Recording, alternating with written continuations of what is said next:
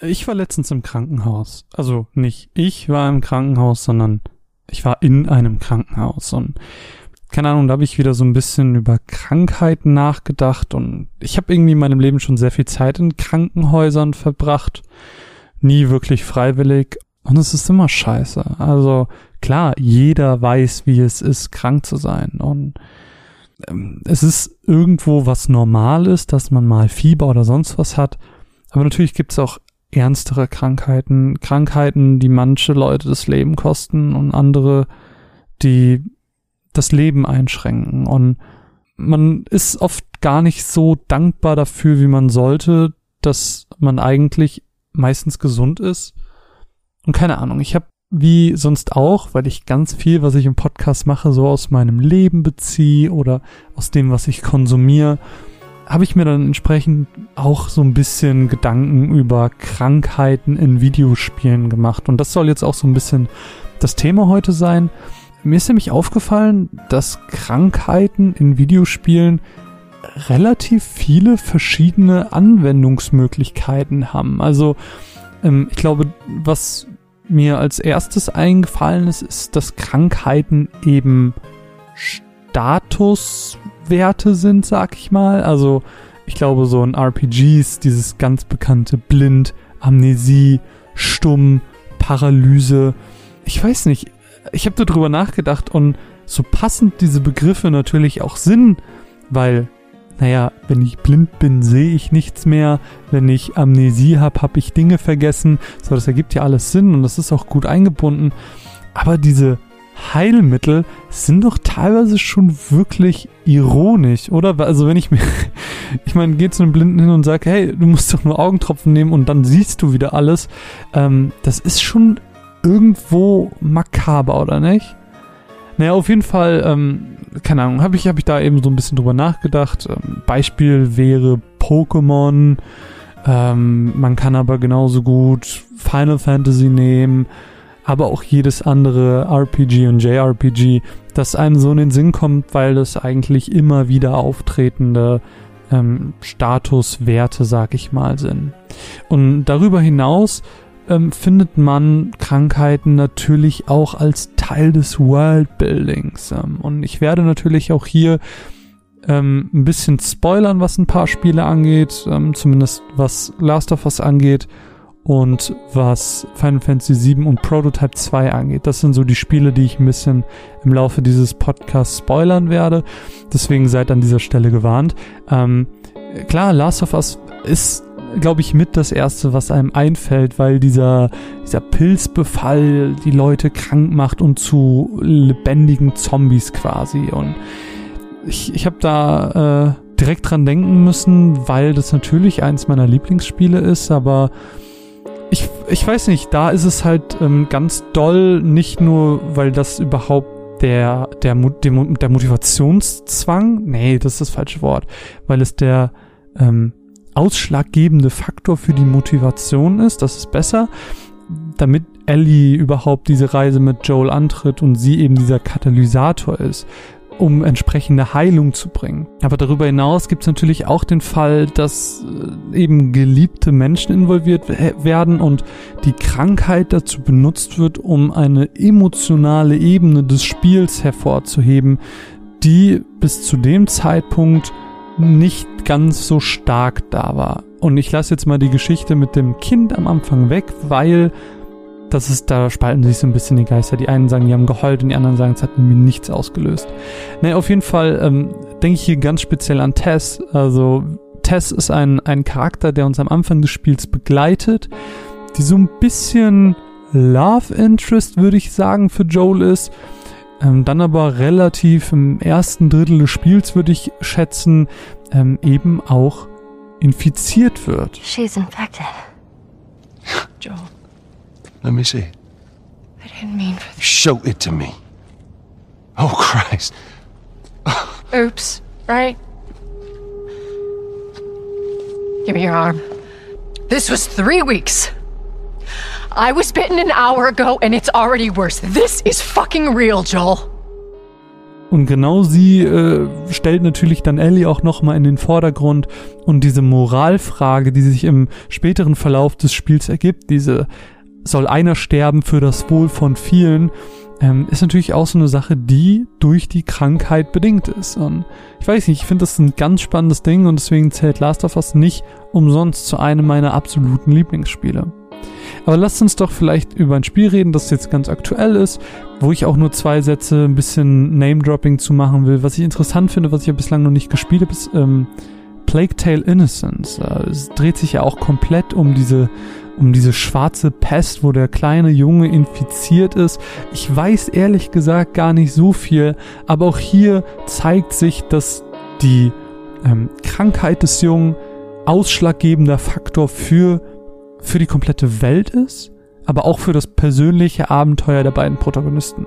Und das macht es auch wieder spannend für mich und ähm, wird auf jeden Fall ein Spiel sein, was ich auf kurz oder lang nachholen werde. Äh, ja, natürlich müssen wir auch so ein bisschen über Final Fantasy reden. An dieser Stelle sei Final Fantasy VII eben erwähnt mit der Marco-Vergiftung. Auch Vergiftung ist natürlich eine Krankheit und ähm, die muss natürlich vor allem Cloud mh, hm, sich mit auseinandersetzen. Also das ist keine Vergiftung im Sinne von krümmenden Schmerzen, sondern ähm, führt zu Gedächtnisverlust. Und ähm, dadurch ergibt sich bei Cloud auch eine gespaltene Persönlichkeit, wenn man das so nennen möchte. Ähm, und, und wenn das alles aufgearbeitet wird, führt diese Krankheit im weitesten Sinne eben dazu, dass ganz viel der Background Law der Geschichte aufgearbeitet wird und ist dann eben im Prinzip so eine Art Katalysator für den Story-Progress und ja, wird auch genutzt, um genau diesen Story-Progress eben zu machen. Natürlich kann man auch so eine äh, PTSD-Geschichte mit da reinnehmen, die Cloud natürlich auch ähm, von sich trägt. Aber ja, finde ich auf jeden Fall ist auch eine spannende Sache und äh, ein Punkt, den man hier auf jeden Fall bei Krankheiten erwähnen kann. Aber jetzt haben wir eine Vergiftung, wir haben ein, eine ähm, Plage, die schwarze Pest, wir haben aber auch einen Pilzbefall. Was wir noch nicht haben, ist ein Virusbefall. Und da ist mir ein Spiel in den Sinn gekommen, das aus PS3-Zeit stammt. Das ist ein Spiel, was ich wirklich geliebt habe, ähm, was ich finde, was ein underratedes Ding ist, was ein schönes, ist einfach so ein Kopf aus, Superhelden, äh, Haut drauf, Kloppspiel äh, im Sinne von äh, hier, wie heißt es, äh, in, äh, nicht Insomniac, ähm, Injustice. Injustice 1 und 2, großartige Spiele an dieser Stelle. Ähm, was ich aber meine, worauf ich hinaus möchte, ist Prototype. Genauer gesagt habe ich Prototype 2 gespielt. Damals auch in der Collectors Edition bekommen, obwohl ich es normal bestellt habe, was weird war, aber ich habe mich darüber gefreut. Ähm, und zwar geht es da um einen Virusbefall, und zwar um den sogenannten Mercer-Virus. Virus, auch gut. Alex Mercer ist der Charakter aus dem ersten Teil und der fängt an, die Population der USA mit seinen Fähigkeiten zu infizieren und das wird dann als Mercer-Virus bezeichnet. Ähm, und die Lore, die dahinter steckt und warum das überhaupt wichtig ist fürs Worldbuilding, ist einfach insofern, weil, weil Alex Mercer den Protagonisten aus Teil 2 wiederbelebt mit seinem Virus, weil er in ihm so ein gewisses Potenzial sieht. Aber derselbe Virus ist eben auch schuld daran, dass dessen Familie des Protagonisten aus Teil 2 tot ist. Sodass das so ein, ja, so ein gegenseitiges Ding ist. Where's Maya? Safe for the moment. You're gonna tell me, either on your own or after I skull fuck you and drain your memories out the hole. Scary. You just don't get it, do you? I gave you everything, and this is how you come to me. Can't you understand what I'm doing? Humanity is stagnant, dying. I would give it one body, one mind. Think about it. No more conflict, no more disease, no more suffering. Don't you see? I'm giving it a second chance. Enough of your fucking weird, fucking rambling shit! Give me my daughter! Er kriegt die Fähigkeit und kriegt dadurch durch diesen Virus die zweite Chance, ähm, ja, seine Familie zu rächen. Aber gleichzeitig ist natürlich der Virus dann auch da überhaupt dran schuld, dass er sich rächen muss.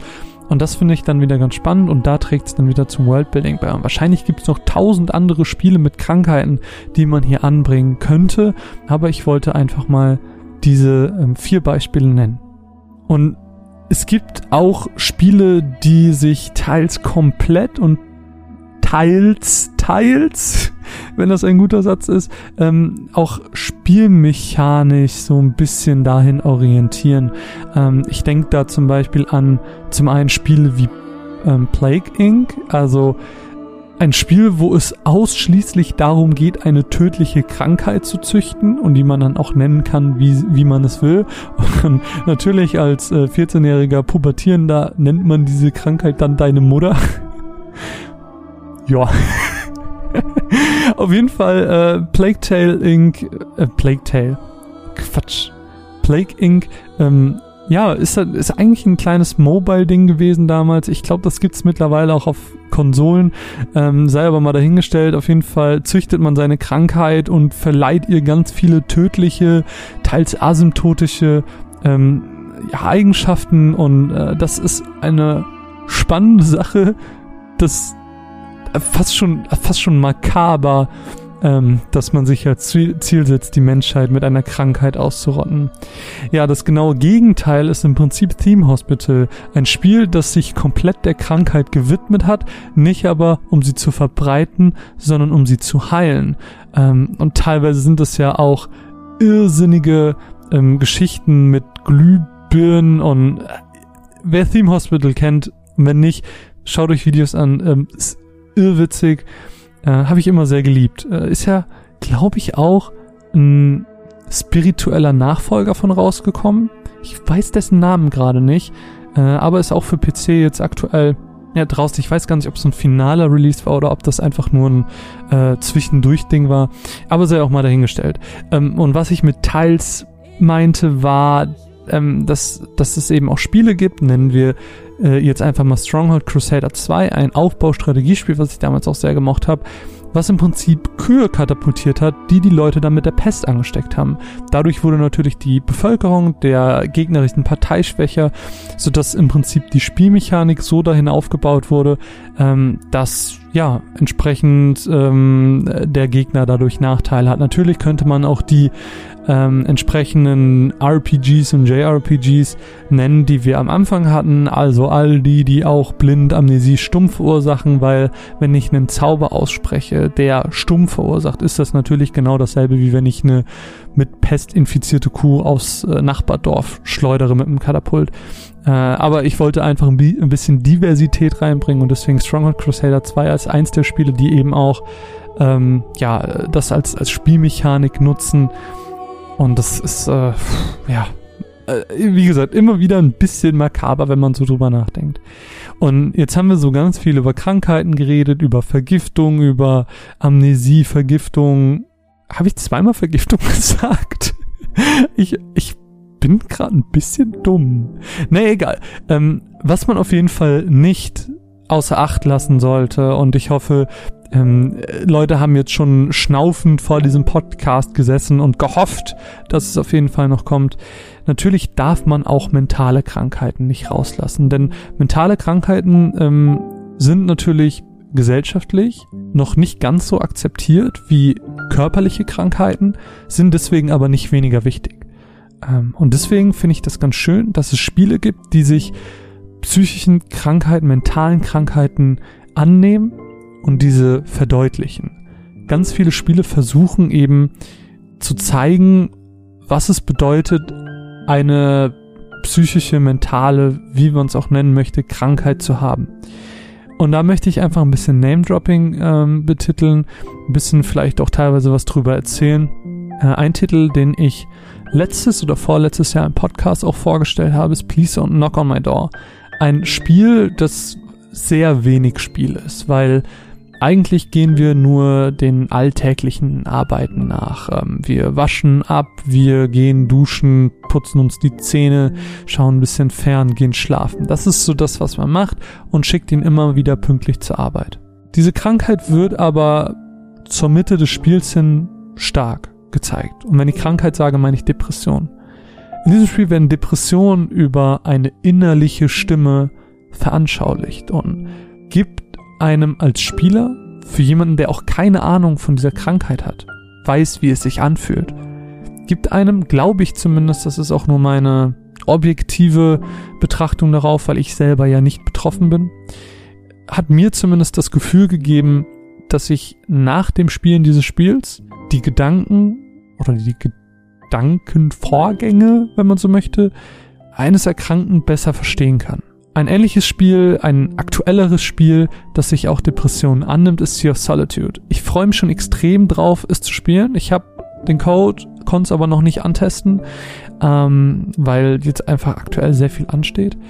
Aber ähm, bin sehr gespannt darauf.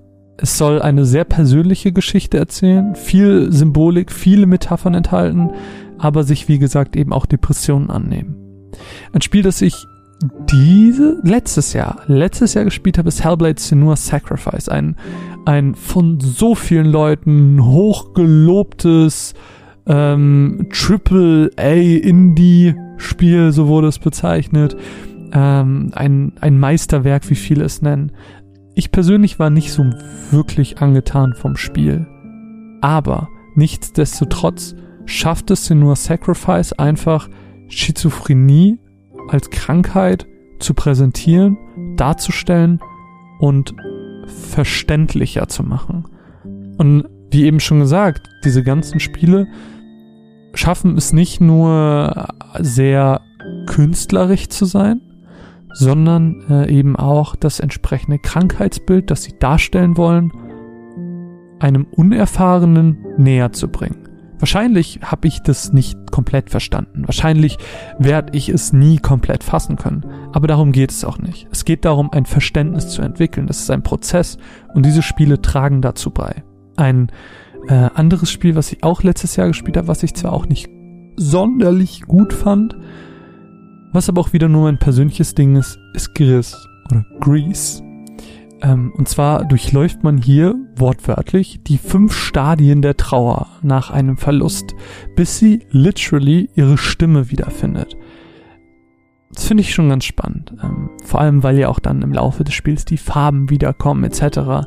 Ähm, ist es nicht wie bei Please Knock on My Door auf einer ähm, inhaltlichen Ebene geregelt, sondern vielmehr auf einer visuellen und akustischen Ebene was ich extrem spannend finde, dass es auch da in diesem Fall unterschiedliche Herangehensweisen gibt, dieses Thema zu kommunizieren. Ähm, dadurch, dass es keinen Text gibt, sollte es im Idealfall für jeden verständlich sein, wenn jeder dieselben Symbole und selben Metaphern versteht. Bei Text kann das natürlich ganz schnell in der Übersetzung verloren gehen. Da ist es natürlich dann immer am besten, das Original zu spielen, damit man die Intention des Entwicklers auch eins zu eins ähm, erleben kann, sag ich mal. Und das Spiel, was ich am besten fand, was ähm, für mich unfassbar gut funktioniert hat und auch spielerisch motiviert hat durch die Geschichte, ist Celeste. Celeste äh, thematisiert Ängste, Panikattacken und schafft es nicht nur zu zeigen, dass es okay ist, auch mal schwach zu sein, Angst zu haben, sondern dass es auch wichtig ist, sich Ziele zu setzen, weiterzumachen und gibt Lösungsstrategien. Und das habe ich tatsächlich jetzt schon gehört, dass diese, diese Feder, die im Spiel vorkommt, als Madeline eine, oder Madeline, wie auch immer, eine Panikattacke hat und sie sich diese Feder vorstellen musste und man als Spieler quasi die Feder immer in einem bestimmten Bereich halten musste. Das ist tatsächlich eine Taktik, die, so habe ich gehört, einigen Leuten schon geholfen hat in manchen schwierigen, stressigen Situationen. Und ähm, wenn ein Spiel sowas schafft, dann hat es in meinen Augen alles richtig gemacht und ähm, verdient es einfach als Meisterwerk betitelt zu werden, was Celeste in meinen Augen neben dem unfassbaren Plattforming eben ähm, dadurch schafft, dass es eben so bewegend ist und ähm, so gut etwas veranschaulicht, was viele erstmal nicht greifen können. Und diese Spiele tragen dazu bei, dass dass Leute sensibilisiert werden für diese Krankheiten, Verständnis entwickeln und tragen, wie gesagt, eben zu diesem ganzen Prozess bei. Und natürlich sind alle anderen Spiele auch wichtig und alle anderen Krankheiten sind wichtig und ähm, machen ihr Ding. Und natürlich hätte ich Celeste ähm, entsprechend auch bei Teil des Worldbuildings äh, nennen können, weil, oder zumindest, ne, vielleicht nicht für die, vielleicht nicht fürs Worldbuilding, weil ihre Angst ja nichts mit der, mit der Welt zu tun hat, aber für die Story, weil ihr Gegenpart ihr aus ihren Ängsten entsteht und weil, weil der Motivations, ähm, jetzt habe ich das Wort wieder vergessen, was ich eben gesagt habe, der Motivationsschwall, der sie äh, antreibt in dieser Geschichte, ist ihre Angst und deswegen besteigen wir diesen Berg und deswegen ist es auch rein theoretisch dort oben hätte stehen können. Ähm, vieles davon hat natürlich einfach mehrere Punkte, ähm, die man hier ansprechen könnte, mehrere Thematiken, wo man sie hätte einordnen können. Aber ich fand die Trennung hier irgendwie sehr schön. Und äh, wenn ich vielleicht irgendwelche abschließenden Worte sagen könnte, dann wäre es einfach, dass ich es schön finde, dass es Spiele gibt, die sich Krankheiten annehmen, dass ich es, als ich darüber nachgedacht habe, makaber gefunden habe, wie viel doch mit Krankheiten gespielt wird. Mich würde interessieren, ob Menschen, die Krankheiten wie Blindheit oder Amnesie oder ähm, Menschen, die stumm sind, ob die sich irgendwie offended fühlen, wenn sie sowas sehen, gerade in Bezug auf die einfachen Heilmittel dieser Krankheiten. Fände ich eine ganz spannende Geschichte, aber ähm, das, das ist vielleicht auch ein ganz anderes Thema und vielleicht auch eher ein Interview als ein spontaner Gedanke von mir vom Mikro. Ich für meinen Teil kann mich an dieser Stelle nur noch bei euch bedanken, dass ihr durchgehalten habt, dass ihr diesen Podcast gehört habt, dass ihr mit mir zusammen über Krankheiten nachgedacht habt. Wenn ihr Gedanken dazu habt, wenn ihr Beispiele dazu habt, lasst es mich gerne wissen. Discord, Twitter, Facebook, Mail, alles gerne gesehen. Website, Briefpost, wie auch immer. Ich freue mich darauf. Wenn ihr uns unterstützen wollt, dann besucht doch gerne unsere Patreon-Seite patreon.com slash runaways-cast dann können wir mehr Beispiele finden, weil wir mehr Spiele spielen können, weil wir unabhängig sind und uns vielleicht auch mal ältere Titel holen können und nachholen können, sobald mal eine Spieleflaute herrscht, wie es diesen Sommer war. Tja, das war's. Mein Name ist Marvin. Schön, dass ihr zugehört habt. Wir hören uns bald wieder. Tschüss.